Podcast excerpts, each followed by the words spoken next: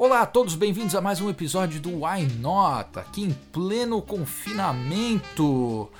É, eu estou mais uma vez remotamente com o meu amigo inconfundível Lucas Queizaro. Tudo bem, Luca? Tudo bem, Luiz? Olá a todos. Ah, espero que estejam todos bem. Aí, remotamente, isolados, mas tomando seu vinho e desfrutando o a quarentena, né? Enquanto tiver entrega de vinho, dá para suportar a quarentena, né, Luca? Ah, entrega de vinho e queijo garante uma boa quarentena. Esses são os itens essenciais, né? Esses são os pilares essenciais da economia no momento. Pilares essenciais da economia são vinho, queijo e neto. Esses três aí estão garantindo a quarentena de muita gente. Sim, o Netflix, sem, sem dúvida alguma. Essa é a tríade, esse é o tripé de uma quarentena sadia, não é mesmo? Luca, do que, que a gente vai falar hoje? Cara, hoje nós vamos falar de uma das regiões que eu mais gosto na minha vida. Assim, um dos vinhos que eu mais gosto e um lugar que eu tenho um carinho muito especial, que é o norte do Rhône. Norte do Rhône, ah, maravilha.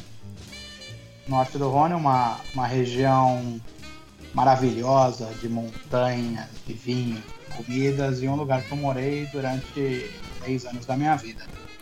Muito bem, eu tô, tô falando com a pessoa certa então para conversar sobre o norte do Rhône, né? A gente já fez um episódio sobre o sul do Rhône, sul do Rhône que é talvez mais conhecido pela apelação de Châteauneuf-du-Pape, é, mas hoje a gente vai um uhum. pouquinho mais ao norte dali. A gente vai viajar até mais ou menos a cidade de Ampuy, onde está Côte-Rôti, até a cidade de Valence, ali ao sul, que fica logo ao sul de Cornas. Mas vai ser, vai ser um bom papo, vai ser um bom papo, porque como vocês sabem, como a gente acabou de falar, vocês estão na companhia de um especialista na região, que é o nosso glorioso Luca. Muito bem. Um amador especialista. Um amador especialista, sem pressão, Luca, sem pressão nenhuma. Sem pressão é... nenhuma. É, acho que a primeira coisa, e a gente fez isso quando a gente fez o episódio do sul do Rhône, é fazer um pouco de um fla-flu entre norte e sul do Rhône. Né? Então, é, quando se fala de números, o sul ganha de lavada. Né? Então, algumas, algumas estatísticas aqui que a gente já dividiu é, anteriormente. Primeiro, em número de varietais notáveis de vinho tinto, o placar é 5 a 1 para o sul. Né? Então a gente tem lá no sul varietais como é, Grenache, Syrah, é, Mourvèdre, Sansu.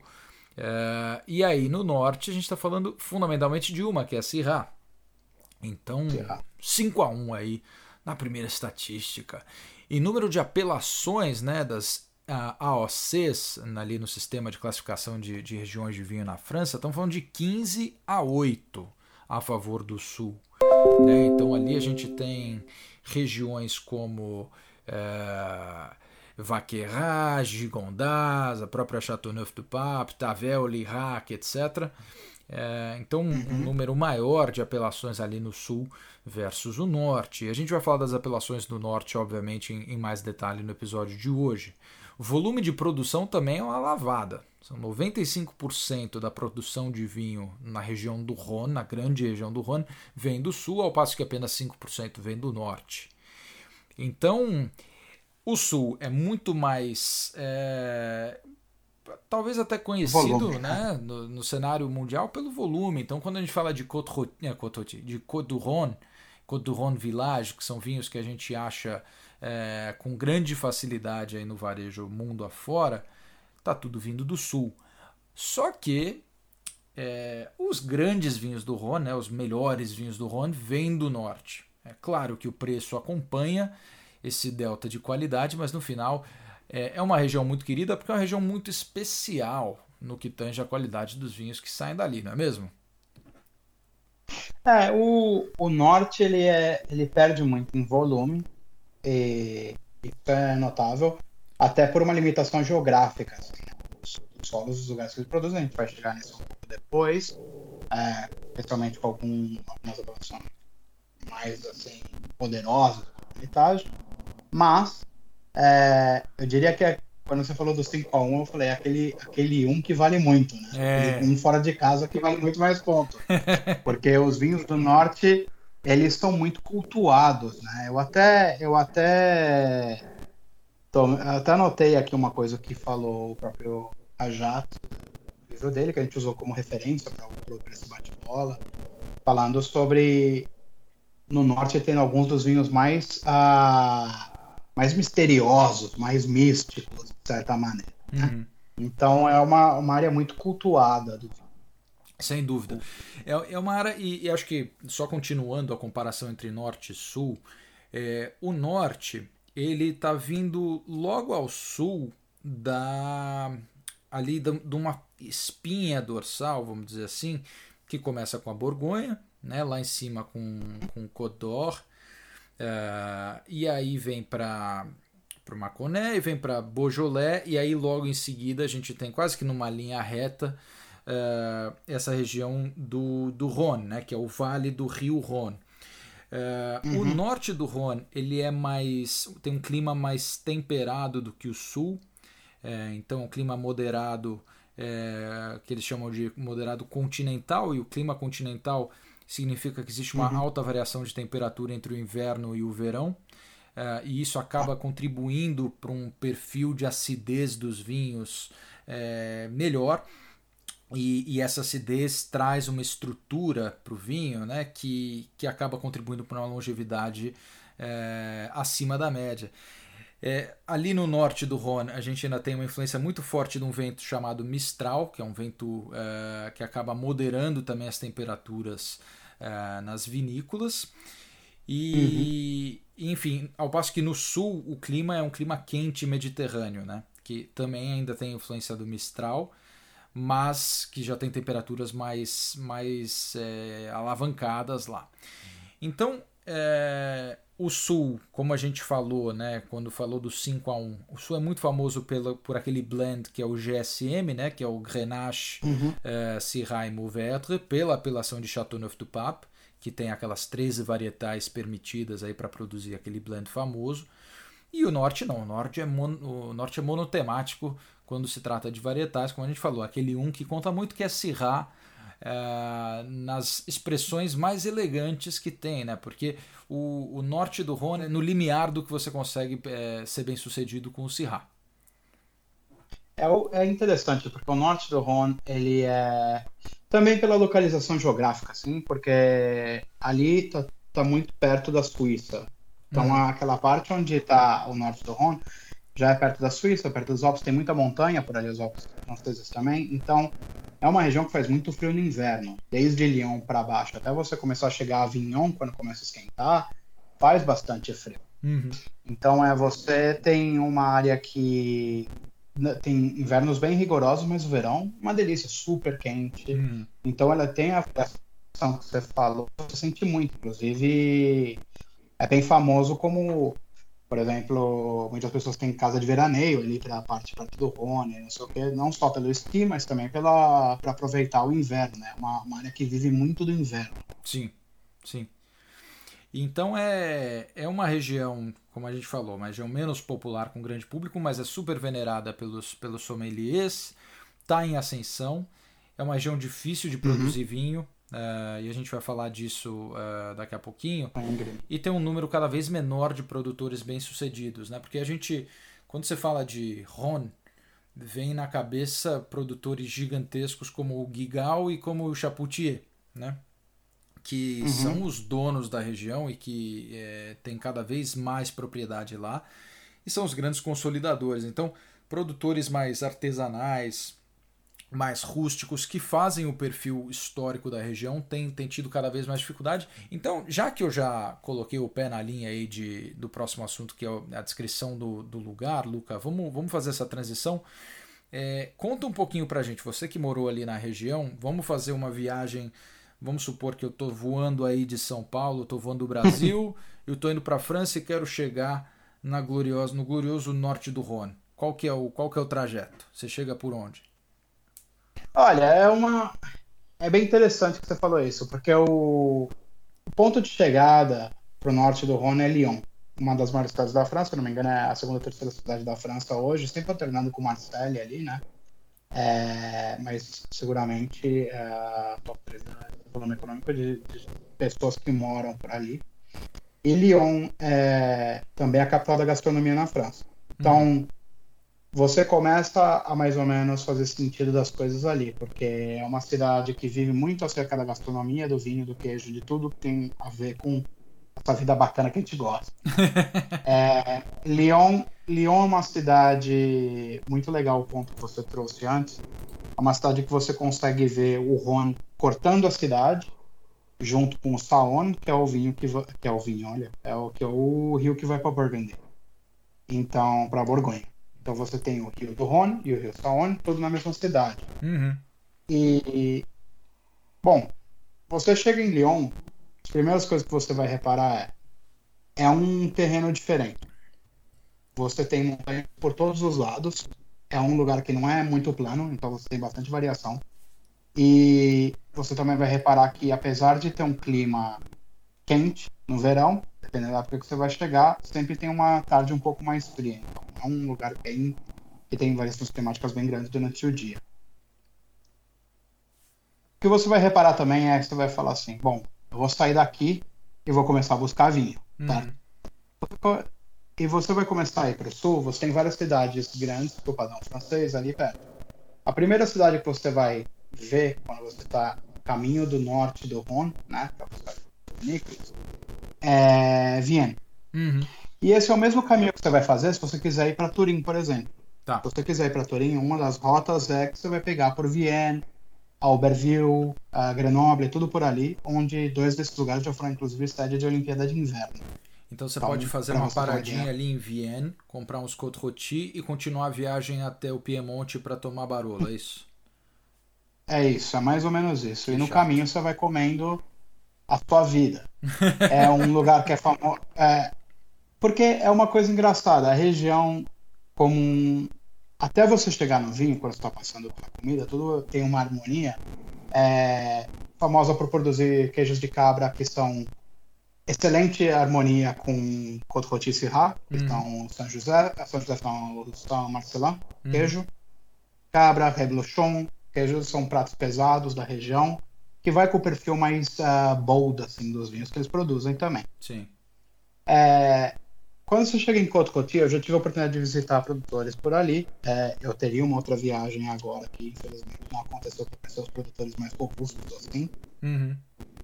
Mas uma coisa que você vai reparar, que é mencionada em livros até, mas é bem verdade, muitos desses caras não têm site. Sim. Eles não têm, eles não têm e-mail. É, é uma coisa que você vai precisar de alguém que fala francês ou mandar um e-mail com o Google Translate ali no site dos, dos poucos que tem, uhum. para você conseguir um contato. Mas são pessoas acessíveis. Para fazer uma comparação, quando você vai para Champagne, por uhum. exemplo, você vai ter hordas de turistas, você vai ter casas luxuosas de champanhe, pessoas de terno. No Rhône, você vai ter um cara de jeans e uma camiseta polo ali que produz um vinho foderástico mas que é um cara que está super aberto a conhecer pessoas novas e tal. É um. Ao, ao, mesmo passo de que os caras que não têm website eles não querem ser encontrados, você tem que respeitar isso e tá tudo bem. Não, e às vezes né? você, até uma vez você esteja na região, isso é uma coisa que eu já fiz. É, eu, lógico que eu vou com a minha lista de produtores que eu quero visitar e, e com algumas visitas Sim. já agendadas, né? Mas eu costumo parar numa, na, nas primeiras uh, vinícolas que eu visito e eu pergunto para os caras lá, principalmente se é uma visita boa, se o papo tá bom. Uhum. Eu falo, cara, quem que você respeita aqui na região e quem que você recomenda eu visitar? E aí os caras anotam ali no papel, falam, esse cara é foda, esse cara é foda, esse cara é foda. E aí pros caras, aí no caso do Rony, né, eu não estive, eu não estive lá. Mas eu imagino, pô, você chega pro cara e fala, então quem, quem daqui você consegue bater um fio e, e, e marcar uma visita para mim? Que de repente, assim, e... você é um cara que você não consegue achar no site nem nada, mas por é, referência local você acaba conseguindo visitar, né? E sabe qual é a parte legal, Luiz? Nesse caso, você, do Côte até o Hermitage, você olha no mapa, que teoricamente são é, bem espaçados quando você está olhando no mapa, são 50 km de distância. Uhum. Então, não é uma área muito grande. A estrada que você tem ao lado do Rhône, ali ao lado, você tem vários produtores, um do lado do outro. Então, você começa a subir as estradas, sabe, as ruas que levam à estrada principal, as arteriais, uhum. você vai ver vários produtores, um do lado do outro. Então, por exemplo, eu sei que o Ogier, que nós mencionamos em Ampui, Uhum. Ele é do lado de outros produtores que nem o Gangloff, que já está ali do lado, que eu vou falar depois. Ou mais para cima você vai ver parte da Gigal. Então, quando você vai chegando em Ampuí, você vê os terraços né, das produções, é... eles estão todos um do lado do outro. Sim. Então você consegue fazer uma fazer um bom tour. E como você disse, a boa parte da produção está na mão de três caras. Uhum. É, Chapoutier, é, Chapoutier é, Gigal e Jabulé. Uhum. Jabulani! E... Jabulani. Não, não é e... não, é Jabulani, é Jabulé. Jabulé é o, é o primo francês do Jabulani. Ah, é, tá certo. E... e... E esses caras, eles têm uma têm participação em todos os lugares da, da região, né? todos os ossos. Mas a parte interessante é que você vê outras produções pequenas que são limitadas de lá e é todo um do lado do outro, então você tem a oportunidade de entrar, bater na porta, olhar. É, você tem restaurantes maravilhosos ali pro lado de Ampuí, então você vai ter diferentes lojas, casas, são vilinhas que você vai poder visitar coisas e aprender coisas diferentes. Muito diferente, por exemplo, de quando eu fui para Chateauneuf do Papo, que o centro é muito limitado. Certo. Né? É pequenininho, as plantações são grandes, você não tem tantas entradas e tal. Com o Rhône, na parte norte, ali perto de Ampuí, você tem vários lugares que você consegue andar e chegar. E é uma experiência turística mais interessante. Né? Maravilhoso. Até pra você descobrir, você ver. E o lado do rio ali é maravilhoso. Ótimo. É... Não, acho que só Sim. complementando é, a descrição do lugar, né? Você mencionou duas cidades ali, Vienne, logo, logo ao norte, né? Que demarca o início da região do, do norte do Rhône. É, a segunda cidade principal, descendo ao sul, é, seguindo o curso do rio, é Ampuí, como você falou. E aí, uhum. entre, entre Vienne e Ampuí, você tem basicamente é, na margem oeste do rio é, Côte-Rôtie, que é, a gente já falou algumas vezes aí como uma das principais apelações, e a gente vai entrar mais no detalhe. Uh, depois a gente tem Condrieu, que é uma, uma apelação para vinho branco, e aí a varietal deixa de ser o Syrah, uhum. né, obviamente vai ser é, Viognier. Uh, ao sul de Condrieu, é, sempre margeando o rio, e nesse caso no, no, na margem oeste do rio, estamos falando de São Joseph, que é a, é a uhum. maior em termos de geografia, né, em termos de extensão, a São José foi a maior, maior apelação ali. Aí você vai descendo o rio até chegar em duas cidades, né, uma de, de frente para outra, uma em cada lado do rio. Uma é Tão-l'Hermitage, que está ao redor dela estão as apelações de Hermitage e de Creuse-Hermitage. E do outro lado do rio a gente tem Tournon-sur-Rhône, é, Tournon-sur-Rhône, não, não Saône, uhum. É, que ainda está, é, enfim, que ainda é Hermitage, e aí descendo mais um pouco o rio, até um pouco antes da cidade de Valência, a gente tem Cornas. Então essas são as principais regiões. E acho que uma coisa é, importante de modo geral a falar do lugar, são vinícolas que estão em colinas super inclinadas, né? É, acho que desde de Côte-Rôtie até Hermitage, que é basicamente uma colina ali numa curva de rio, né? Então acaba tendo uma exposição é, ao sol é, diferenciadíssima, porque tá, tá desobstruída ali no final, ela não está é, enfiada no vale, vamos dizer assim. É, então é uma colina só relativamente pequena, que é super inclinada, tipo uma, uma arquibancada da bomboneira. É, e aí você tem é, algumas vinícolas também situadas em tributários do Rhône, né? principalmente quando a gente falar de São José, é, os melhores locais, os melhores terroirs de São José não estão na margem do Rhône em si, mas sim em tributários que cortam para oeste e aí criam aí uma, uma orientação, um aspecto melhor é, que acabam facilitando o, o, amadurecimento do, do Syrah, como a gente falou, né? Norte do Rhône é uma região relativamente fria para o Syrah, uhum. então essa proximidade de todas essas regiões que a gente falou que estão basicamente olhando para o rio, é também porque o rio reflete a luz do sol é, e isso acaba, é, mais uma vez, ajudando o amadurecimento, o processo de amadurecimento do, da uva Syrah. Então, acho que só para fechar, é, como você falou, tem as vilinhas, é no final das contas um lugar super rústico, não tem nada a ver com o, o luxo dos chateaus de Bordeaux ou mesmo com a Avenida não, do Champagne lá, lá, em Champagne, completamente diferente. É, mas como você falou, produtores é, que são acolhedores, que respeitam e que é, valorizam as tradições.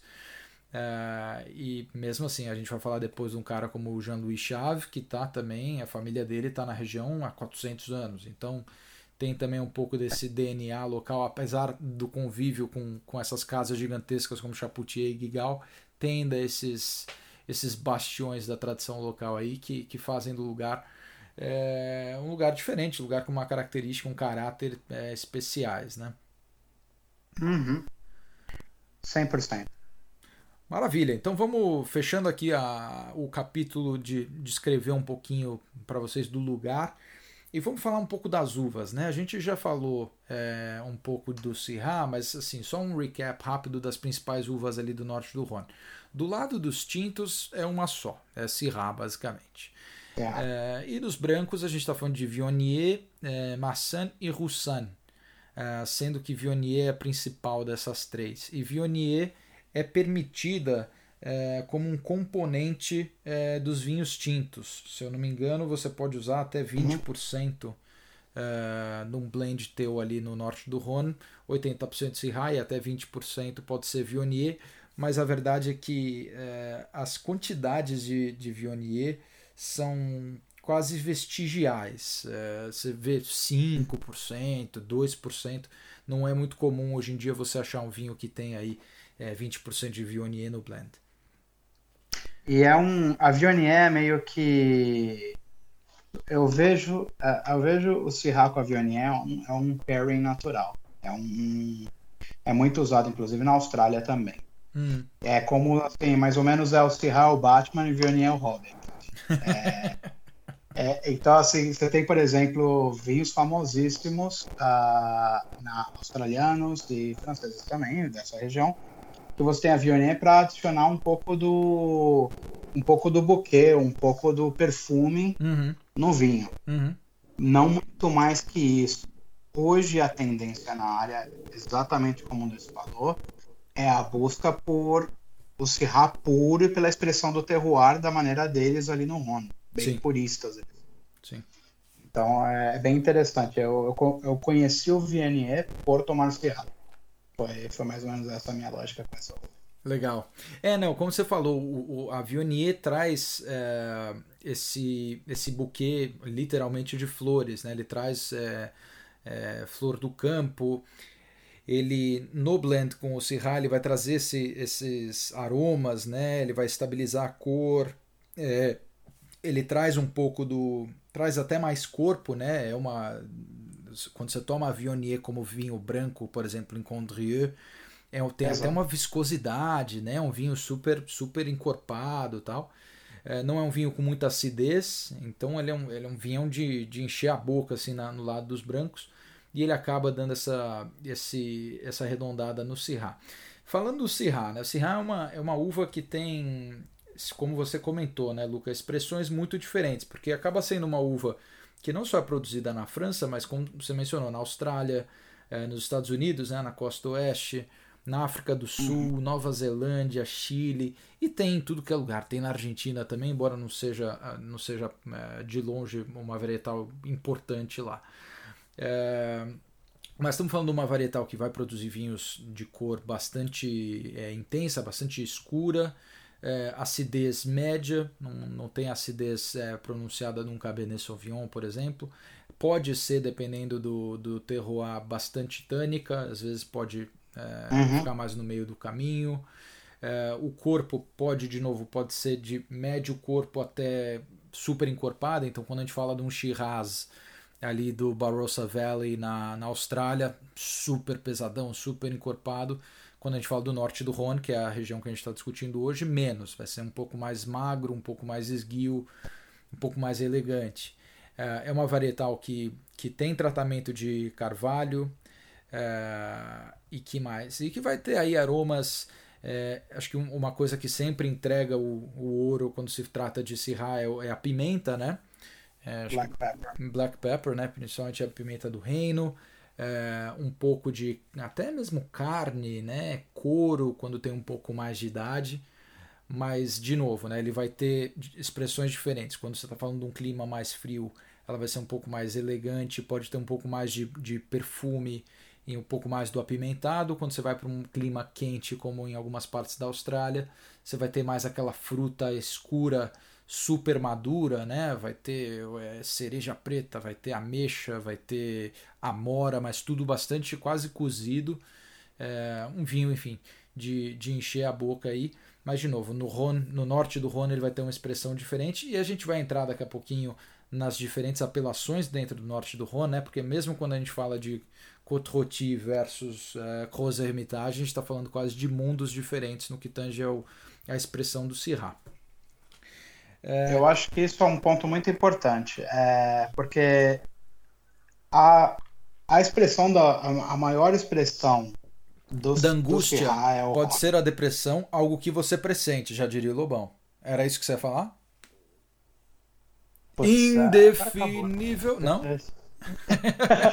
eu, eu ia. Ah, não, eu acho que a parte, a parte mais legal do, do, do podcast Não, eu ia falar sobre, sobre basicamente a, a Sierra. Né?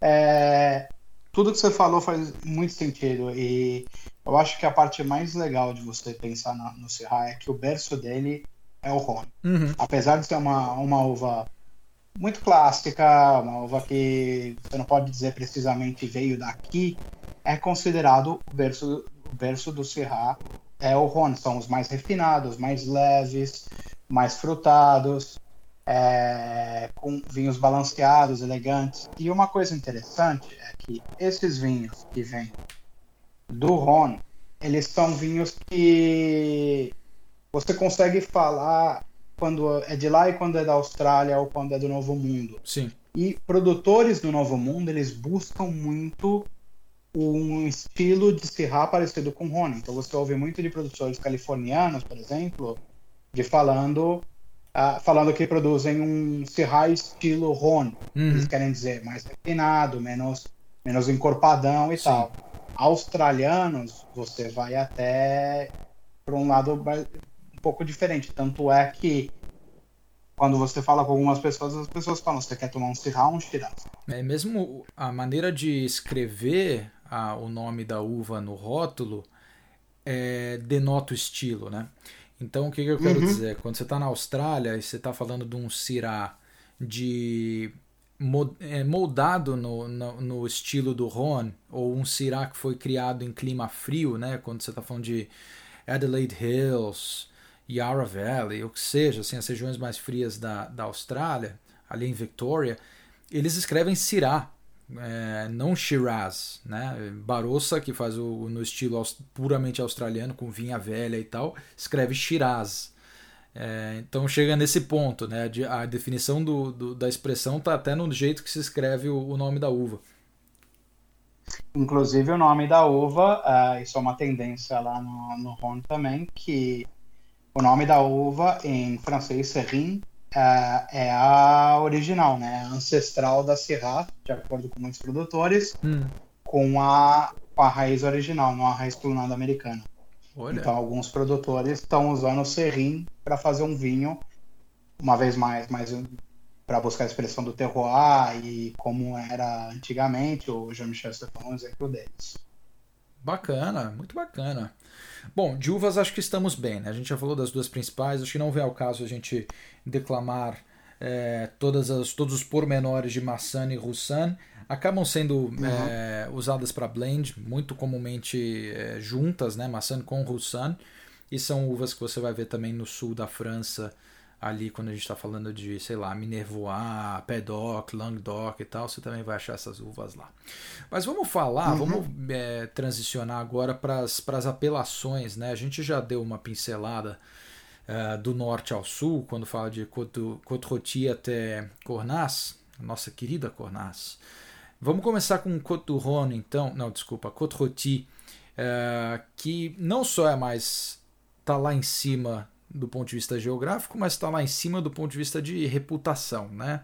É, acho que uhum. junto com Hermitage são as duas apelações mais clássicas e mais cultuadas do Norte do Rhône. Então conta pra gente o que você sabe sobre Côte Rôti, Lucas Queizado. Côte Rôti... o Côte Rôti é, é, bem como você disse, está lá no topo da, das apelações do, do Rhône. E o que é mais legal do Côte Rôti é que você tem Vamos fazer um paralelo. Quando você está chegando no Rony, você quer buscar um vinho, você vai buscar um Côte Rôti, você vai dar de frente com várias nomenclaturas que de pronto você não escutou na sua vida. Uhum. Como é, Côte Brun, Côte, uh, Côte Brun, Côte Blonde, les, uh, diferentes nomes que você nunca viu ao lado do, do Côte Rôti. Uhum. E esses nomes são diferentes, uh, diferentes morros, montanhas, elevações é, que são produzidos os Côte Rôtis. Então, a primeira coisa que você tem que ter em mente no Côte Rôti é a geografia é muito importante. Cada um desses vinhos de Côte Rôti é produzido em um lugar diferente, com uma inclinação diferente, com um solo que muita granito, mas são, são bem diferentes em termos de exposição ao sol também. Então, a primeira coisa é você vai tomar um Syrah que pode ser brutalmente diferente de um Syrah que está feito do outro lado do, do morro. Uhum. Né? Uhum. E, e, são dois. Uh, vamos colocar, eu falo morro de uma maneira muito ignorante, parte, mas uh, do, são, dois, uh, são dois lados principais que você vai estar olhando naquele vale: Côte Blonde e Côte Brun. Uhum. Tá? Côte Blonde produz uh, cototis um pouco mais suaves, uh, um pouco mais maduros, florais, e que tem um solo uh, predominantemente de granito, tem um pouco mais de exposição ao sol, enquanto o Côte Brun são vinhos um pouco mais robustos, um pouco mais pesados e complexos, de, alguns deles até um pouco smoky, uhum. e eles têm produtores que não necessariamente vão de um lado ou de outro. Como nós dissemos, os produtores produzem nos dois lados, eles têm diversos patches, diversas uh, propriedades Sim. na região.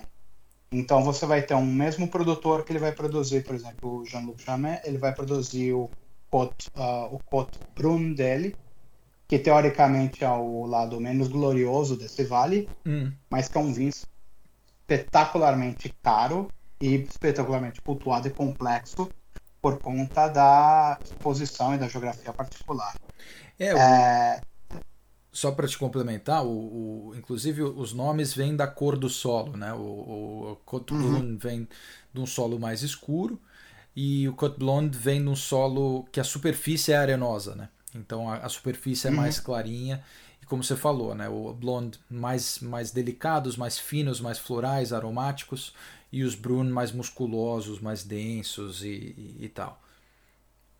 E ali você começa a ver que o jogo do Serra é um pouco diferente do que a gente imagina. Não é só uma, não é só uma, não é só um tipo de uva. É aí. É uma religião, é tipo que... Corinthians. É, é, tipo Corinthians. Eu não sou corintiano, mas a gente entende. Não, mas eu acho que tipo é, vamos colocar de, de uma maneira diferente. Quando você está começando sua história no vinho, sua trajetória, você escuta de Bordeaux vários lugares diferentes. Ah, isso daqui é milhões, isso daqui é não sei o que lá. É, e você tem essa complexidade. E lá quando você chega no, no, norte do Rhône é mais ou menos por aí, quando você chega em Côte-Cotin mesmo. É uma região, é um AOC, mas por conta do relevo e das, da região, você vai ter vários aspectos diferentes dentro daquele mesmo pedacinho de terra. É. Então é uma complexidade bem interessante. São vinhos produzidos ali que são para guardar 15 anos ou mais para cima. São vinhos de guarda. É... Porém, você vai ter vinhos um pouco mais, uh, como posso dizer, amigáveis quando jovens, se você comprar diferentes blends. Mas os vinhos top assim, das, das produtoras são vinhos de guarda. Sim, sim, sim, sim. E, e você vai ver que tem micro uh, áreas dentro do Côte Você vai ter, por exemplo, Bastenon e Tupã, que são duas, uh, duas uh, micro climas, microáreas ali dentro de Côte Coty que também fazem vinhos excepcionais com, com características diferentes.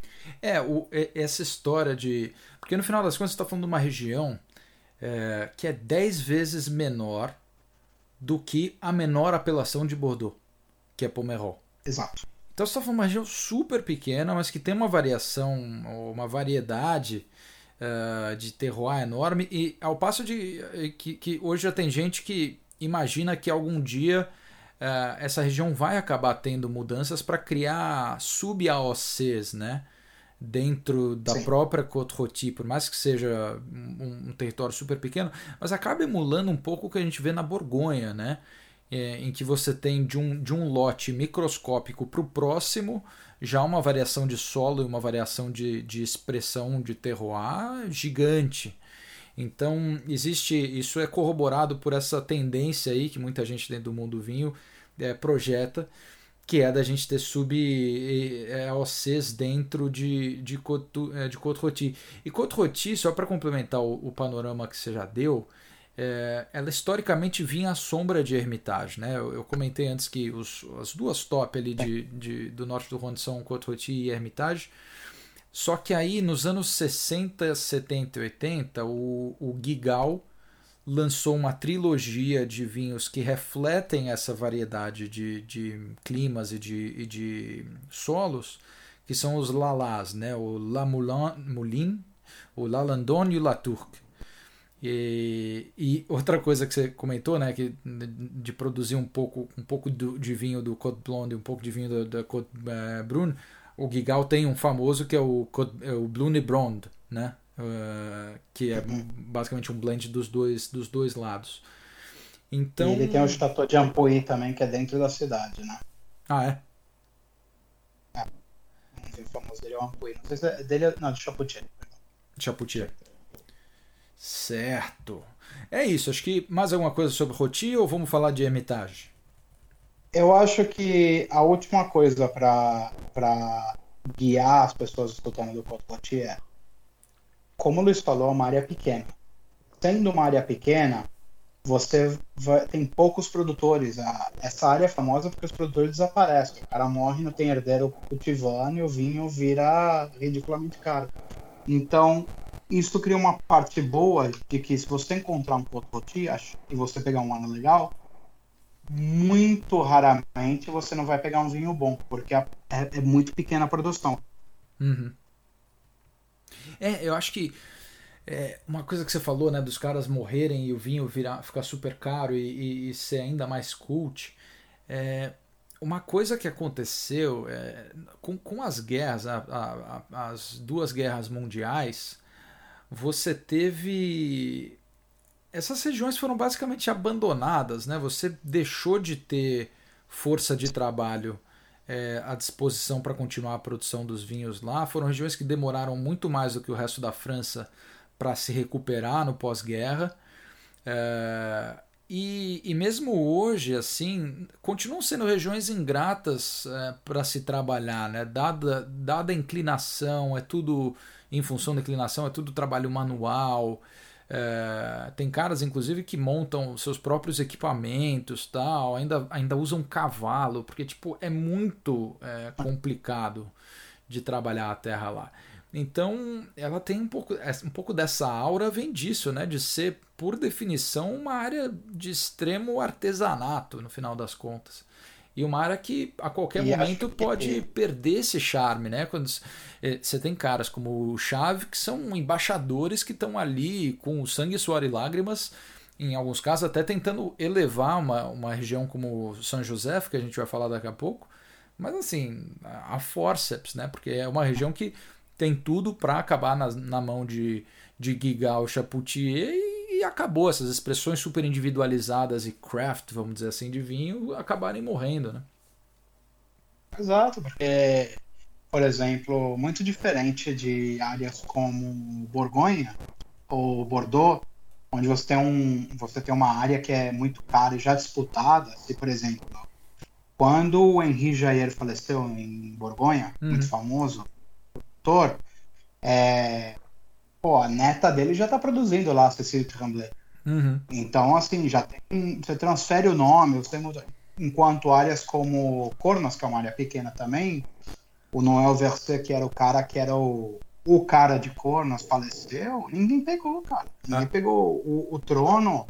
Demorou até aparecer um outro produtor que a gente falar depois, mas nin- ninguém pegou a produção dele e seguiu o Chateau, É, né? O, o é. E eu acho que isso, isso é o, o grande ponto daí, é, é buscar, explorar, e às vezes você encontra um outro ponto que você falou. Não é porque o vinho é de lá e que ele é mais exclusivo, artesanal, etc., é que ele vai ser caro. Você encontra cotovetes excepcionais a cerca de 30 euros. Uhum. Então, assim, é- é- é- nós não estamos falando de, de, de, de preço, nós estamos falando de artesanato, de uma região que é, é diferente, tem que olhar ela com um pouco. Não, você tem que deixa- sair um deixa- pouco do que você conhece. Deixa eu colocar um, um parâmetro interessante, né? 30 euros. É, em- sem entrar no mérito de se isso é barato ou caro, mas 30 euros Uhum. você vai comprar provavelmente o pior Brunello de Montalcino que existe no mercado, Uhum. né?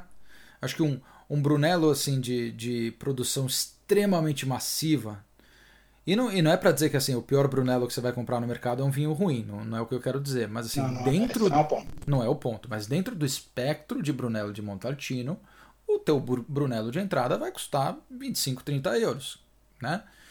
E Uhum. com esse valor, como você está falando, se você conhece bem os- esses caras que fazem algo de super artesanato no, em Côte Rôti, você vai comprar um Côte Rôti, um belo de um Côte Rôti, né? Então, então é, é interessante ter esse ponto de vista. Eu tô só de olho aqui no tempo, Luca. É, vamos passar para a Hermitage. Então, Vamos, vamos passar para metade. que eu já comentei que é, que é uma coluna, uma coluna, uma colina é, absurdamente íngreme, né? E ela tá ali de novo, tá numa curva de rio, ela tá olhando para o sul, então ela tá olhando para o Equador. Isso dá, ah, confere a ela uma exposição é, privilegiadíssima ao sol, então de novo ajuda muito o processo de amadurecimento de uma, de uma varietal como o Syrah.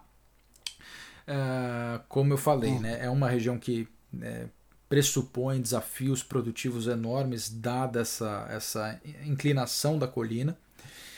É, hoje a gente tem lá alguns negociantes, né, que são os caras que compram frutas, é, né, não são produtores da fruta necessariamente, mas compram essas frutas e, e fazem seus vinhos, que acabam perdendo um pouco da nuance que um pequeno produtor é, como o Jean-Louis Chave, que tem vínculo de gerações com aquela terra, não dá para comparar, falta um pouco de caráter individual. É, mas você tem, né? Você tem ali os, de novo, os Guigal e Chapoutier é, dominando Hermitage também. Lá dentro de Hermitage, é, a gente está falando de uma situação parecida com o que você descreveu em Côte Rôti, né? Do ponto de vista de ter diferentes, você falou de Côte Brune e Côte Blonde. A gente tem também single vineyards ou, ou os climats né, no, no Hermitage, que são famosos e ditam o perfil do vinho. É, então, uhum. e de novo, a gente vai ter produtores que têm terra ou que têm fruta vindo desses diferentes climas. É, e aí, dependendo da composição do blend que você faz entre esses climas, você vai ter uma, uma personalidade de vinho diferente. Né? Então, é, vamos falar um pouquinho das, desses, desses climas que existem ali em Hermitage e mais ou menos o que, que você pode esperar de cada lugar. Sei lá, vamos começar com Le, Le Bessart. O que, que, que, que você manda? Ok. Cara, o Le Bessart são vinhos. Uh, acho que a primeira coisa que você tem que, você tem que saber de Hermitage é. Hermitage é o creme de la creme do, do, do norte do Rhône, apesar de Côte Rôti estar tá crescendo em popularidade. Hermitage é classicamente falando. É, é o, é o lugar para estar. E os vinhos são muito, são muito elegantes.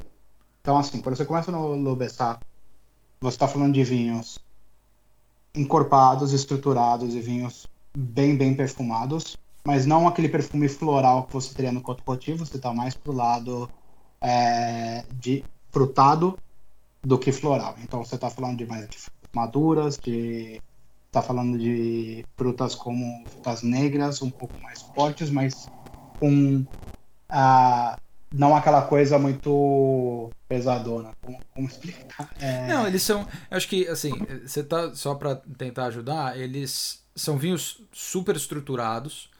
Uh, eles uhum. acabam sendo até mais encorpados do que Côte porque Côte como você falou, tem esse, esse aspecto floral e aromático que Hermitage não tem. Hermitage vai substituir uh, isso com, com mais mineralidade, é, com mais estrutura, um pouco mais de austeridade, mas, mas não que queira dizer que seja um vinho super overpowering, assim, vamos dizer. Eu diria que se você for pensar no, no que nós estamos falando de expressão do Syrah, a diferença que você vai ter principal, da maneira que eu vejo entre Côte Rôti e Hermitage, é que o Côte Rôti você vai ter um pouco mais do, do, do perfume diferenciado, de você sentir, de você apreciar aquele... Você vai abrir o, a garrafa, você vai sentir um, um punch na tua cara de perfume que às vezes pode ser até um pouco floral. Enquanto na Hermitage você tem uma expressão muito mais leal do Syrah, hum. de certa maneira. Com, um, bastante da fruta do black pepper que você tanto falou no começo. Hum. E... Não, e aí, Le, Le é, só, só continuando a, a tua explicação, é, que tipo de vinho que vem de lá, né? Primeiro que é um solo de granito, é, vinhos super uhum. estruturados, como eu, como eu comentei. É, e enfim, tem, tem essa mineralidade, tem um tanino fino, tem um tanino integrado, então acho que isso é um pouco a expressão de Lebessar. Tem outro clima que é bastante importante lá em Hermitage, que é o Meal, é, que já tem um solo uhum. de, de calcário, de pedra, acaba sendo um lugar um pouco mais quente. Esse solo claro né, de calcário reflete o calor do sol nas vinhas, então acaba gerando vinhos mais uvas mais maduras e vinhos mais encorpados, né, mais, mais opulentos, vamos dizer assim. É, de forma que é muito comum ter um blend de Bessar com Meal, né, porque o, Meal, o Bessar traz a estrutura, como eu falei, é, e o Meal traz quase que o músculo, o corpo ao redor desse, dessa estrutura. Né? Então, quando você faz essa combinação de Bessar com Mel, você tem vinhos com uma fruta mais delicada, mais, mais gentil, mais perfumada e acabam sendo vinhos até mais acessíveis logo de cara, porque pelo blend você não tem é, muita austeridade nos taninos, é um vinho que você já consegue é, abordar uhum. é, sem precisar guardar muito tempo, né? E aí eu sei uma coisa, né? Desculpa, pode falar. O muitos desses produtores que a gente falou, eles usam como o vinho, o vinho estrela deles, é, como de, de um terroir só, né? Ou de, de um lugar só. Então, por exemplo, se você está falando de produtor como o próprio Chapoutier, ele tem o, o, lado dele ali que é o Lermite, né? Uhum. A expressão dele que é Lermite, que é um outro lado ali. É, é, tá acima, Bessar você tem. Tá acima de Bessar e de Meal, né? Se a gente está olhando para a colina, tá, é. tá mais acima da na colina do, do que esses dois lugares. E por, e por conta de ser um lugar que tem. Uh, quando você está lendo em livros, ele fala de patches, né? De, de, de, de, de lotes. De né? como lotezinhos. Então, cada. Como é um lugar muito pequeno, uma montanha, cada um tem que expressar de sua maneira o terroir de, de tentar colocar a sua, a sua marca no vinho. Então, o meu venho desse lote aqui em cima que chama Y. Uhum. Então, o Bessardes, por exemplo, é famoso ah, por muitos produtores que colocam a Bessardes como o lugar que está sendo produzido. O Delafré é um dos famosos. Enquanto o Lomeal, você encontra, às vezes, alguns vinhos Hermitage mais baratos. Né? Eu já vi alguns. Que você vai ter que é só Meal ah. é, como single vineyard dali. Sim. Então, o, o Meal eu diria que é um pouquinho mais acessível que o Bestards. Sim. Para se você quiser comprar um vinho um pouco mais caro, investir um pouco mais em Hermitage, talvez ali seja o teu ponto de entrada. Perfeito. E acho que é, então tem Lermite, como você falou, que está mais ao norte de, de e Meal. É, e também tem. Lermite é super famosa por vinhos brancos, né? É, então, uhum. também acho do próprio do próprio Chapoutier.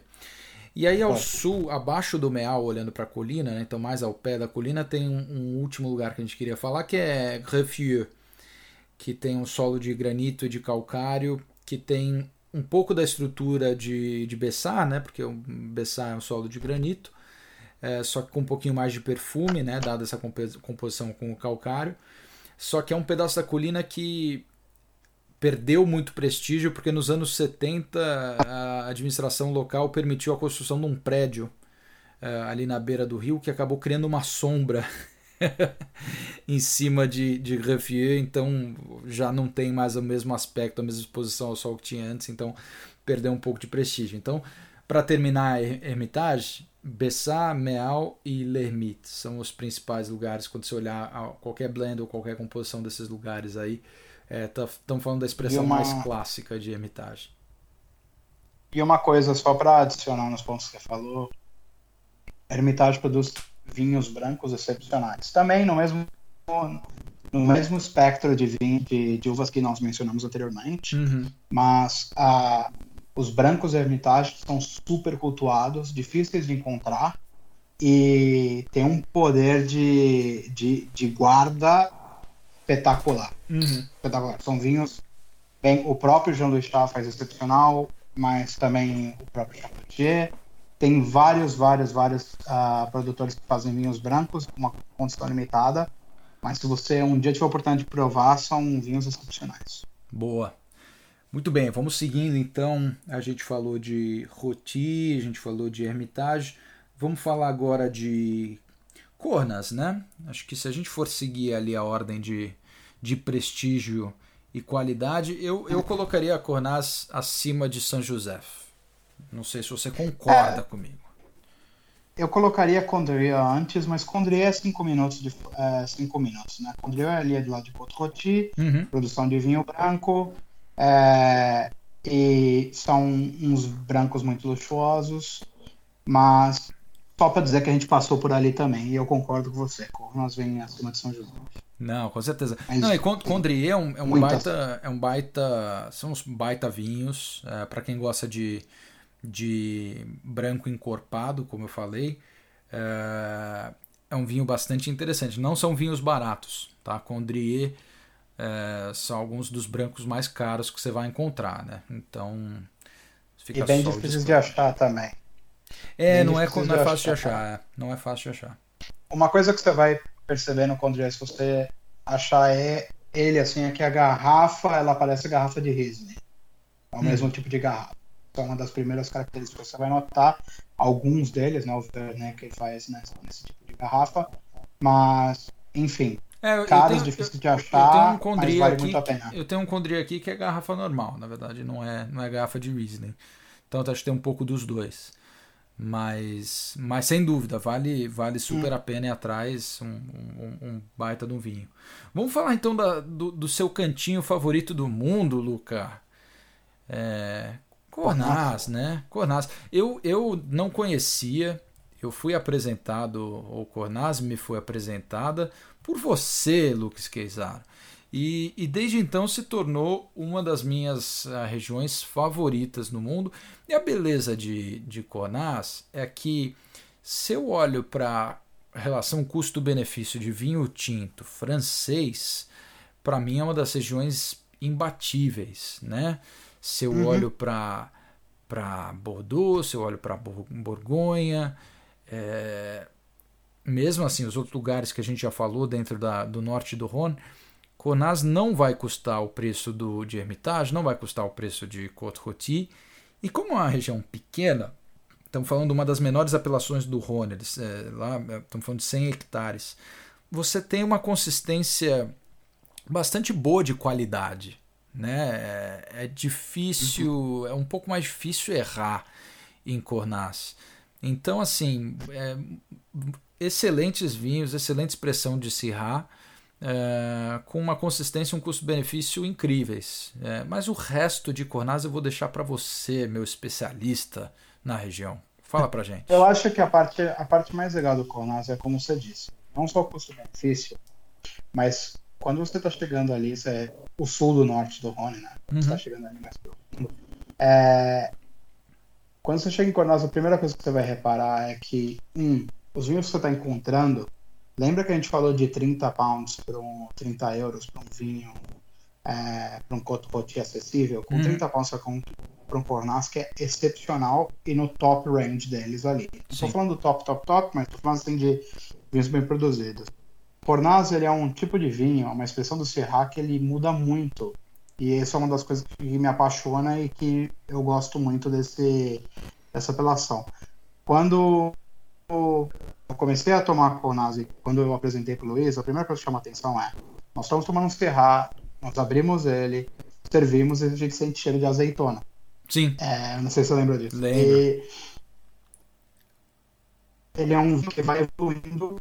é, todos eles evoluem quando, com oxigenação, etc. Claro. Mas é um vinho que, pelo que você ganha dele, pelo poder de guarda que ele tem de ser cultuado, é uma aposta seguríssima. Sim. Se você pegou um ano bom em Cornas, você vai pegar um vinho bom. E, interessante, Cornas geralmente tem um potencial de guarda de mais de 20 anos. Ali. Porém, é um vinho que quando você abre, é, mesmo que seja um 2017, vamos supor, hoje, ele não vai estar no seu melhor. Mas é um vinho que ele já está bem tomável. Uhum. E não vai te doer tanto o coração para você experimentar ele do que um vinho que custa, sei lá, né? Sim. entendeu? Então, é, eu acho que é uma das partes mais legais. É um vinho que quando ele começa a ficar mais velho, ele começa a ficar um pouco mais, ele evolui de uma maneira um pouco diferente. Ele tem, vai ter um pouco mais de, ele vai ficando um pouco mentolado quando Tá. ele vai ficando mais velho. Vai ficando com o aspecto do, do- da pimenta do reino, vai ficando muito mais forte nele. Uhum. E, e você também vai ter até certo tabaco. Então é um vinho que ele muda muito, ele amadurece muito bem. E de fato, é o que você falou, é um vinho que se você quiser montar um- uma coleçãozinha para guardar, ele é uma aposta muito segura. Ele vai amadurecer bem, ele vai ser bem approachable, assim, logo Sim. que ele tá jovem. E é um vinho que é uma descoberta. Não, é uma delícia. Ele, ele jovem, ele tem muita fruta preta, né? Ele tem é, amora, blueberry, é, e ele é co- considerado uma expressão mais, mais rústica, né? Dos vinhos do Rhône, né? Principalmente quando ele está mais jovem, assim. Toda essa composição de, de- de fruta selvagem, de fruta preta, vem muito na cara, sem um pouco da. da. como posso dizer?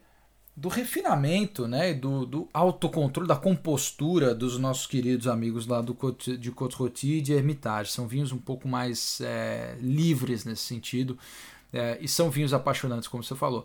Como eu falei antes, é uma região é, consistente não só pelo tamanho, mas também pela composição de solo, né? De novo, é, não tem a diversidade das outras apelações que a gente falou. Estamos falando essencialmente de um lugar com solo de granito.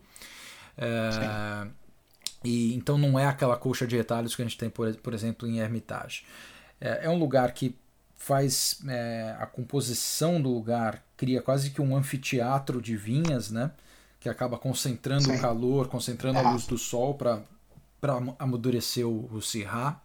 E é uma região que também sofreu muito é, no pós-guerra. É, então, nos anos 40, 50, chegou a cair, chegou a bater 50 hectares, na verdade. Eu falei que hoje eles têm 100, mas chegou a bater só 50 lá atrás. E aí tem caras que a gente vai trazer na nossa lista de produtores recomendados, que nem o, o Clap e o Thierry Alemão, que respectivamente nos anos 60 e 80 eh, foram eh, desenvolvendo a área, foram ganhando prestígio, e hoje é uma área que está super em evidência, está bombando, está atraindo novos produtores. Acho que é a área que mais está se renovando ali no norte do Rhône, acaba sendo o Cornas. são muito, eles são pioneiros no envio biológico, biodinâmico. Sim. São, é uma área que tem uma, tem- por conta de ser um pouco menos cultuada que as outras, eles têm um pouco mais de liberdade para tentar coisas novas, são um pouco mais puristas, etc.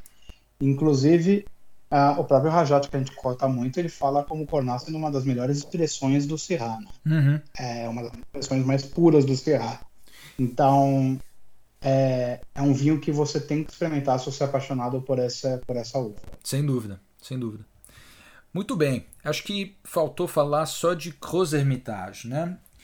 E, e Cruz Hermitage a gente também, também pode pincelar um pouco mais rápido, né? A gente está falando de uma região. é, ela ficou por último porque é a região de menor prestígio dentro do norte do Rhône, né? Em termos de, Uhum. de qualidade é, do que sai dali. Obviamente a região mais acessível do ponto de vista de, de preço. É, estamos falando de uma área que está ao redor da colina de Hermitage, né? Então, no norte de Cruz Hermitage, você ainda está uh, em, em colinas, então você ainda tem um, uma, uh, uma composição de, de vinícolas ou de, de colinas mais favorável para a produção de vinhos de qualidade, ao passo que tudo que está ao sul uh, de Hermitage acaba estando em, em território mais plano. Então, território mais plano geralmente te dá vinhos um pouco mais básicos uh, e, e, de menor refinamento, né? Já a grosso modo falando. É, lá eles vão é, fazer, obviamente, os tintos com Syrah, podendo colocar um pouco de maçã e Roussanne na composição do blend. Aqui tem muita variação de qualidade, para falar a verdade. Então, esses uhum. lugares mais planos que estão ao sul de Hermitage vão produzir vinhos mais leves, é, com menos, menos personalidade, eu diria. E ao passo que os, os, os vinhos que vêm do norte de Cruz Hermitage, nas, nas, inclinações, nas colinas, tem mais concentração, tem mais complexidade, mais, mais caráter né, no tanino também. Então, se, se você consegue é, estabelecer de onde vem o produtor que você está comprando quando se trata de um Cruz Hermitage, tente pegar alguém que está ali ao norte de Hermitage, quem está nos, nos sites mais privilegiados aí. É, alguma coisa a acrescentar? Eu acho que tem eu acho que o Cross Hermitage ele é o equivalente do Coto Ron para o norte, né? É. Ele é, ele seria, ele seria o vinho de entrada assim da, da região, vinho mais acessível.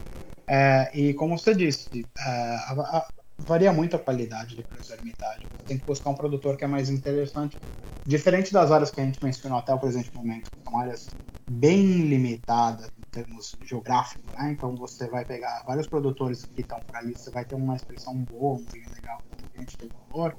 Para os Hermitage, por ser um vinho mais acessível e por ser um lado mais plano, uhum. então já não tem aquele elemento da exposição do sol, da inclinação e etc. Uhum.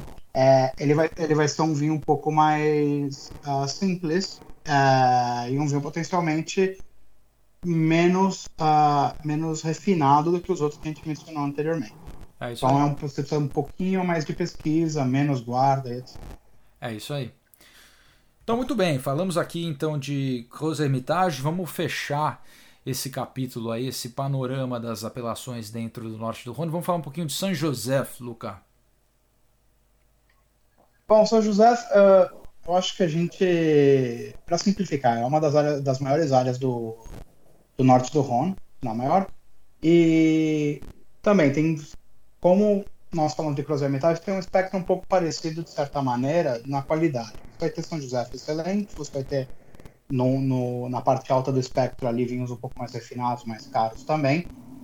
Obviamente, como nós falamos com tudo, predominantemente Syrah, eles são os vinhos um pouco mais uh, florais, um pouco mais uh, frutas negras, assim. Eles são os vinhos um pouco mais simples, não tão refinados quanto o Cotocote Hermitage ou Cornas. E, mas um pouquinho mais refinados que o Cross Hermitage. Então ele está meio do, no meio do caminho. Também requer um pouco de um pouco de pesquisa para você achar um São José legal. Porém, produtores bons da região produzem bons São José. Você achar rótulos parecidos. É, e acho... por último. Desculpa, pode falar. É, não, eu só ia falar um, uma curiosidade. São José é um vinho que se tornou muito famoso é, porque ele é mencionado diversas vezes como vinho tomado no Les Miserables, a obra do Victor Hugo. Ah, olha só. São José é a apelação menos famosa do norte do Rhône. Né? Então a gente deixou por último justamente por causa disso. É, mesmo, acho que em termos de qualidade eu não acho São José inferior a, a, a Hermitage, mas ela é menos famosa. Uh, ao mesmo tempo é a maior em termos de área. Né? Ela tá, como a gente comentou, ela começa lá no norte, em, em Condrieu, na margem oeste do rio, e desce, terminando quase até ali onde fica Cornas. Uh, e existe uma, uma, varia uma variação enorme dentro de São José, porque em 1969 teve uma expansão da apelação. Eles tinham seis vilas originalmente e aí acabaram expandindo uhum. para 25. Ao invés de criar uma nova apelação completamente diferente, eles expandiram o número de vilas dentro da apelação de São José. É, então aí você passou de uma área que tinha 6 milhas para 40 milhas. Então hoje é uma apelação que, que cobre basicamente a extensão inteira do norte do Rhône. Então é difícil comprar São José, porque é a maior região, é super inconsistente, tem, é meio balaio de gato hoje em dia. É, o que ajuda, né? Se você estiver comprando um São José, o que te ajuda a, a se dar bem? Você tem que olhar os vales, é, os principais vales formados pelos tributários do Rhône, né? Então é quase que vale, tem alguns vales que são quase que Grand Cru dentro de São José. Eles são Chalé, Le Olivier, São José, Saint-Épine e Bachasson. São esses cinco vales que, se você consegue achar um produtor que está produzindo nesses lugares, ou que mesmo no rótulo, quando fala de onde veio o vinho, você tiver esses nomes, é, aí você está você tá falando basicamente das regiões originais, né, antes de ter a expansão de São José. É, que mais? Acho que é uma região que sempre viveu à sombra de Hermitage, né? então Hermitage uhum. é, como terra sempre pertenceu à nobreza e São José sempre pertenceu a camponeses. Foi uma área que foi completamente devastada pela filoxera e só começou a ser replantada lá em 1910, né? A filoxera que aconteceu ali na França na metade do século anterior. E aí em 1910 eles começam a replantar, só que aí eles têm um processo interrompido, obviamente, pela Primeira Guerra Mundial, que, como eu comentei antes, né, aí faltou mão de obra para reconstruir a região. Então é uma região negligenciada. Tanto que o Jean-Louis Chave, que a gente já comentou, está tentando, a família dele tem histórico na região, ele está tentando resgatar o prestígio, ou mesmo até em alguns aspectos construir o prestígio de, de São José. É, e aí, como só para fechar, os, os vinhos ali, do ponto de vista de expressão, eles não vão ter a estrutura, o, o perfil, a robustez num Hermitage, não vão ter o corpo num Cornas, é, mas os melhores vinhos, se você for para esses vales que a gente mencionou, é, eles vão ter uma estrutura mais precisa, eles vão ter uma estrutura mais delicada, tem um pouco de sabor é, salgado, tem um pouco da azeitona que você mencionou que a gente sente num, num cornaz, tem pimenta, tem tomilho, ele é menos frutado que um cornaz e mais, mais mineral que um hermitage, vamos, vamos dizer assim. É, alguns rótulos bons, né, de novo, para ajudar a comprar dentro dessa região tão, tão ampla. É, do Chave tem um, um rótulo chamado é, Oferus, ou Oferus, é, Gonon Saint Joseph, é, Hervé Surot é, Saint Joseph, desculpa pela pronúncia, mas acho que esses são três, é, quatro rótulos aí que você pode comprar de olho fechado que vão ser bons, bons vinhos. Acho que uma coisa para tomar em conta também é que São José também está na moda. Então, assim, tem muito. São José Cult, é, São José dos produtores muito bons, está começando a subir de preço. Então, por exemplo, o próprio Pierre Gonon, que você mencionou, uhum. um vinho que estava num preço uh, acessível pouco tempo atrás, já, eu já encontro 30%, 40% mais caro do que dois, três anos atrás. É. Então, é um vinho que está subindo muito de preço. O Hervé uh, Sorro, uh, ele tem Serras puros, ele tem São José, ele tem uma produção imensa de vários tipos de vinho. Uhum. Mas o, o outro que a gente vai a gente vai começar a falar de alguns produtores agora, mas o Jean Baptiste lá também faz uhum. São José. Boa. Mas também são alguns que nós vamos mencionar aqui daqui a pouquinho. Daqui a pouquinho, um, dois, três e já! Vamos falar de produtores então, Lucas, já que a gente está com a faca e o queijo na mão. Tá. É, bom, eu vou falar de alguns que eu gosto, é, particularmente. Vou falar de Côte primeiramente, que é uma, uma, das áreas que eu mais gosto. São quatro produtores que a gente inclusive mencionou no, no passado, dessa, no passado da, da, do, programa. Uhum. O primeiro é o Jean-Michel Stefan, Sim. que é um dos líderes assim puramente biológico, faz vinhos extremamente artesanais e excelente valor pelo tipo de vinho que ele produz e pela qualidade. Acredito que um dos melhores vinhos que eu tomei na minha vida foi um Jean-Michel Stefan 2005, um Côte. Olha. Uh, velhas vinhas. E ele é um dos caras que lidera esse movimento da Seril, né? De usar a serra original sem ser a, o clone da raiz.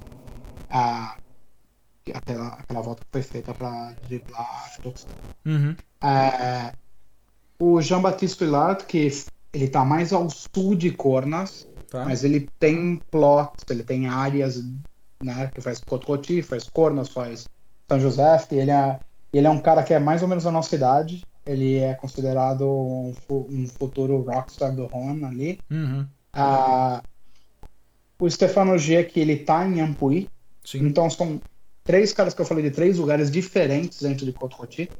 É, o Stefano G, ele é super cultuado, um cara muito famoso, ele faz entre vinhos que custam de 300 euros a 20 euros, Hum. então ele, ele entende muito da fruta e do Cotroti e dos terroirs ali.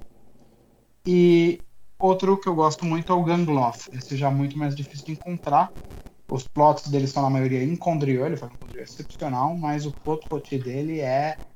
Pera, ele tem dois. É um mais premium e um mais acessível, e os dois são, caso alguém encontre, depois a gente escreve nas descrições os nomes dos vinhos, Sim.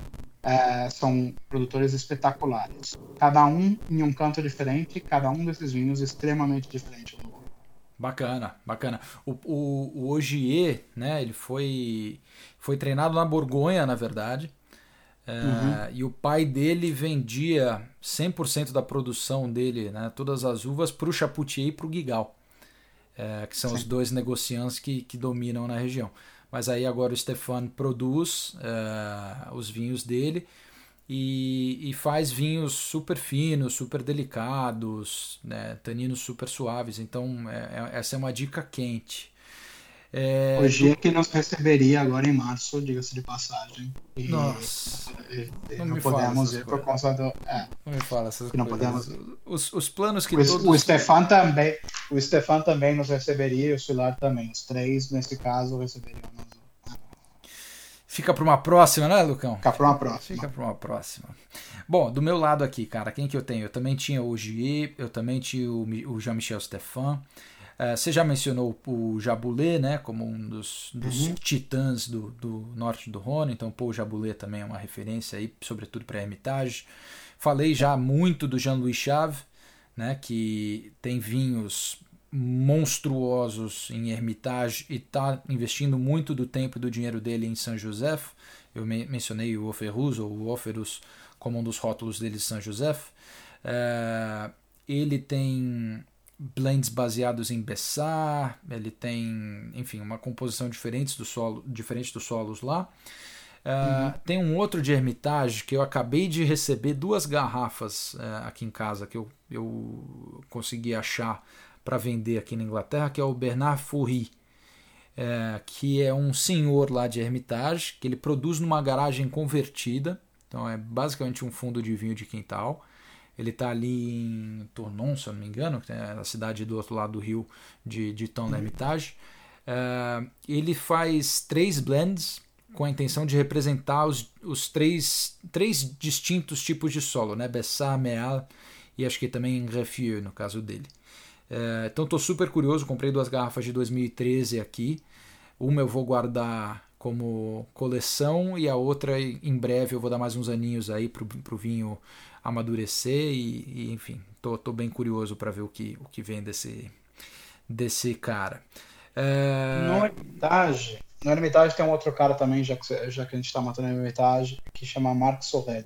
Hum. Uh, o Marc Sorrel ele é um bom produtor, mas mais no real e produz brancos muito bons e tintos muito bons e num preço bem acessível também. Boa. Então é um produto que vale a pena dar uma olhada também. Depois vamos, vamos colocar no, nas notas do episódio aí para a galera poder encontrar. É, a gente já falou do, do Chapoutier, né? Que é um dos grandes negociantes. É, o que eu acho que é legal é que ele é um dos cinco maiores, um dos únicos, na verdade, cinco produtores orgânicos de lá. É, junto com o Jean-Michel Stefan, que você mencionou, que é um produtor na mesma pegada, mas o Chapoutier, por mais seja um, um, um cara enorme ali no, no, no, no, norte do Rhône, ele é um produtor orgânico, uh, biodinâmico, e ele é o maior produtor biodinâmico da França, no final das contas. É, e aí, uma pode... coisa que o pessoal precisa saber, quando a gente fala Guigal, Chapoutier, Jean Colombo, Jaboulet, esses caras, quando a gente fala que eles são grandes, estamos falando quatro em cada cinco vinhos são deles no Rony. É. É algo nessa linha. É nessa linha. Não, e, e que são caras é, super democráticos, né? Porque eles fazem o próprio Gigal, né? O Gigal, quando você fala de um Latour, de um La, é, Landon, são vinhos de coleção, são vinhos carésimos, super cultuados, mas o Gigal também faz Côte, Côte, é, Côte du Rhône é, a 10 euros, né? Então é um cara que cobre um espectro super amplo. Ele e o Chapoutier, by the way. O Chapoutier tem produção, ele tem é, joint venture no mundo inteiro. Você acha vinho do Chapoutier na, na América do Sul, na Austrália, enfim. E aí acho que de, de Cornas, é, já mudando a, a, o pedaço, eu falei de dois, né? Eu falei do Auguste, do Auguste Clapp, que hoje já está com o neto dele, que é o Olivier, que também produz organicamente, faz vinhos é, super cultuados, por exemplo, o Renaissance, que é um Cornas mega clássico, é, e o Thierry Alemão, é, que, que é o cara que eu mencionei quando eu falei que tinha um cara que construía as próprias ferramentas né, para tra trabalhar o solo. É, ele é totalmente self-made man, ele faz as coisas ele mesmo, produz vinhos com método natural, né, por exemplo, sem enxofre. E, e, enfim, é um cara também super cultuado, é um cara que está é, colocando o Cornas num, numa vitrine bastante cultuada, eu diria, aí no, no, no que vai se aposentar em breve. Vai se aposentar? Vai se aposentar em breve. Já Quantos anos tem o Thierry Alemão, mais ou menos? Ah, é só uma informação que eu não sei te passar. Eu só escutei pelo. acho, acho que é o Rajat que estava falando, ou um outro crítico famoso que estava meio que dizendo: compre enquanto pode, porque o alemão vai se, vai se aposentar, evidentemente, em breve. E ele vai aposentar e não tem. E não tem herdeiros? É, eu acho que esse é o esquema do Rony, né? Ninguém sabe se vai continuar ou não. Nunca sabem. É, né? Então, enquanto o Jean-Michel Stefan está se aposentando e os filhos dele já estão formando até o Mesum Stefan, que eles chamam em vez do manager. É, é, alguns deles a gente não sabe muito sobre a continuidade. Foi apenas um rumor que eu ouvi. Mas é. o alemão, de fato, é o, é o, é o cara do cor. É, e o, e o rótulo mais. Eles têm, ele tem dois rótulos famosos, né? o Le é, Charlotte e uhum. o Reinat. O Reinat que é o, o que é o pica, né? Que é com vinha velha e tal. Tô vendo foto dele aqui enquanto a gente tá falando, ele não. Não é muito velho, não, cara. Não é muito velho, não. E ele começou a, a vinícola em 1982. Então, é, esse cara não é velho, não. Não sei se ele está tão perto assim de se aposentar, Luca. 82, que construiu seus próprios tools. Eu acho que o cara deve ter Sem falar subindo colina para lá e para cá, fazendo ele mesmo tudo, é. deve estar já com as costas pedindo arrego, né? Já deve estar meio cansadinho, é. o Thierry Alemão. que mais, cara? Quem que você recomenda?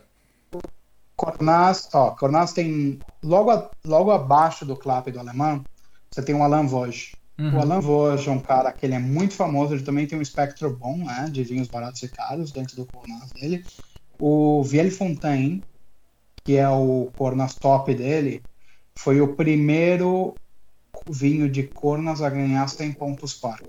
Puta merda. Então ele, ele tem um espectro interessante e é um produtor muito talentoso e tem dois que são mais acessíveis, né? Não tô porque alemão, Clap e Alan Voge são caros. Claro. Já, já é bom falar de cara. Mas você tem mil Cornas que são extremamente acessíveis. Entre esses, tem dois que eu chamo a atenção. O Courby uhum. e o Vincent Paris. Sim, né? Vincent Paris é excelente. O, o Courby, ele tem uma trilogia dos melhores vinhos dele só que a gente tá falando de um vinho excepcional que o cara faz 5 mil garrafas por ano e custa 50 conto. Uhum. Então, assim, são, é o Sabarot, que é o líder, e tem dois outros ali, mas são vinhos que retratam o tipo de piso que ele tem ali. Espetaculares, vale buscar. E o Vincent Paris, ele tem, ele tem, além de São José, ele tem três cornas muito legais, né? O Granite 30, o Granite 60 uhum. e o Leguener. Sim. E o Laganelli é o top, e o Granite 30 e o Granite 60 são duas expressões diferentes. É, também, preços acessíveis, especialmente o 30 para um, um Cornas, que é. É um baita vinho. Pesado. Eu tomei, eu tomei o Granite 30 é, almoçando fora aqui uma vez, comendo uma codorna assada. E meu amigo foi, assim, uma harmonia assim, indescritível. Não, foi um, foi um baita do almoço. Foi um, um, um belíssimo vinho, uh, super elegante. E a harmonização ficou fantástica. E não, é, o Corona, eu, apesar da gente ter feito um programa inteiro sobre os vários Pera aí que você virou Robocop, vale sua voz ficou super robótica e não deu para entender nada. não, eu, eu falei só que, apesar de todos os tipos de, de vinhos que nós falamos, e dos produtores, eu acho que o legal é você pensar nessa região como tudo que você pode entender muito sobre o Serra, dos vários terroirs e ter várias expressões diferentes, com vários caras que estão fazendo um trabalho excepcional só. Então é uma área que, se você tiver tempo de ir ou de comprar e de pesquisar, é uma. Você vai entender melhor do que é um vinho Serra, se fizesse não, e a dica é, é, quando se e quando pudermos voltar a viajar mundo afora, é, muita gente vai para o sul da França, né? Vai para Provence, que, que é lindo e tal. Mas tendo um pouquinho de tempo, dirige um pouquinho ao norte e passa no Rhône. É, vocês vão comprar esses vinhos que a gente está falando aqui é, com preço, de novo, não são vinhos necessariamente baratos, mas você não está pagando muito mais caro do que, por exemplo, se você estiver trazendo vinho da Toscana, que é uma coisa que, que muita é. gente faz. Então vale a pena o desvio, é uma região com excelentes é, produtores, super artesanais. É, muitos deles a gente não sabe se vão continuar produzindo. A gente falou do, do alemão, o próprio Bernard Fourry, que eu mencionei de Hermitage, é, ao que se sabe, não tem herdeiro e não vai continuar, então a hora que o cara bater as botas esquece, não tem mais. E então vale super a pena o desvio. Claro que alguns desses caras você acha no Brasil, é, obviamente não são vinhos baratos, principalmente quando chegam aí no Brasil, mas assim, só para pontuar, a Mistral, por exemplo, tem muita coisa do Chapoutier. É, eles têm alguns rótulos do, do Jean-Louis Chave, eles têm o Saint Joseph dele que eu, que eu mencionei antes. É, uhum. Eles têm o Renaissance do, do Clap. É, e existe uma importadora ali nos Jardins, em São Paulo, é, que chama Delacroix. E eles têm vinhos, por exemplo, do Jean-Michel Stephan. É, então, eles, na verdade, eles são focados em vinho francês e tem, tem uma seleção bastante interessante, by the way. Mas eles têm algumas coisas do norte do Rhône lá, por exemplo, Jean-Michel Stefan, que, de novo, se você tiver ouvido esse episódio e tiver ficado muito afim de, de torrar alguns reais e provar um vinho transcendental, é, tá aí o caminho das pedras. Espero que vocês tenham gostado. É um episódio longo, porque a gente tinha, como eu falei, um especialista na área, que é o Luca, e a gente tem uma paixão acima da média por essa região. Acho que é uma região que nós dois, e de novo, eu é, conheci a região através do Luca, mas de fato, cada vez que eu exploro mais e provo mais a cada uma dessas apelações, é, eu mais me encanto e mais quero dedicar tempo ao glorioso norte do Rhône, não é mesmo, Luca? Fantástico. Eu acho que para fechar, só dar uma ideia dos anos, que são bons, para ajudar a galera aí na compra. Sim. E na busca. E duas dicas aí que que vem na cabeça. Primeiro do, dos anos, bem, bem fácil. A primeira coisa dos anos é. Desde, 2000, desde 2009 está sendo um ano bom lá. Tá? 2009 excepcional, 2010 ano estrela, estrela estrela. Aí você tem 11, 12, 13, 14 como anos bem competentes. Uhum. Flutuação, eu, eu, vejo bastante 2012 e 2013 sendo anos bons também, uhum. bem ranqueados. A 2015 ano super estrela também, então e produ muita produção, então você vai encontrar bastante vinho em 2015. É, o, o 15, dependendo da publicação, a, a, Decanter coloca como o benchmark. Decanter fala que 2015 é, é o, é o novo patamar de excelência. Né? Mas como você falou, todos esses anos recentes que você mencionou são, são ótimos, são safras com mais de 90 pontos cada. Exato, 16 e 17 também muito bons. Eu acho que inclusive nessa região inteira, 15 e 16 na França, pelo que eu vejo, excepcional. Sim. E nessa região, 15 um dos melhores anos da história do Rhône, do Norte, e 16 um dos melhores anos da história do Sul.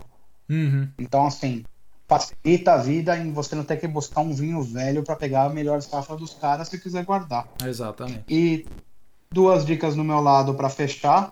É, primeira é, se você quiser saber mais sobre os produtores, tem um site que chama Drink, uh, Drink Home, que é como Beba Home em inglês, uhum. que é do John Livingstone, que escreve a Bíblia do, dos vinhos do Rhône. Uhum. Uh, Lá você vai ter história recente, provada, história do produtor excepcional, de graça, uma fonte de conhecimento muito bacana para todo mundo. E a última dica é, se você estiver curioso pela viagem, tem um filme que chama Paris Can Wait, ou Paris Pode Esperar, deve estar tá aí no Netflix, em algum lugar, que ele faz um... É uma história meio bobinha, mas ele faz um tour, ele passa ali por Lyon, pela região. Vale a pena para você dar uma olhada e ficar curioso para o dia que você puder voltar a viajar, ficar instigado para ele. Vou adicionar uma terceira dica, então, quando você começou a falar de Lyon e das comidas e tal. É, um dos, dos programas do Anthony Bourdain, é, ele passa por Lyon. Eu não me lembro se é o No Reservations ou se é o. Uh, não me lembro o nome do outro lá. Ports Unknown. Acho que é Ports Unknown, né? Uh, mas enfim, vai atrás do episódio do Bourdain em, em Lyon, que é fantástico. É, ele dá vontade de pular na tela e comer tudo que eles estão comendo, porque de fato. Eu tive em Lyon é, na Eurocopa e eu provei muita cerveja, mas eu não provei nada de comer, porque eu estava ali numa outra pegada. De fato, não pude aproveitar o lado gourmand de Lyon, mas assistam aí o programa do Budan, que Deus o tenha. E, ou o diabo, né? Aparentemente. Mas enfim, sem mais delongas, eu queria deixar um muito obrigado por terem ficado com a gente aí por mais de uma hora falando do norte do Rhône. Uh, se vocês gostaram do episódio, comentem, compartilhem, mandem suas dúvidas, feedbacks, sugestões. A gente está no Instagram, a gente está no Gmail também, podcastwhynot.gmail.com. E é isso, senhores e senhoras. Muito obrigado mais uma vez e um grande abraço. Um grande abraço a todos, obrigado e até a próxima.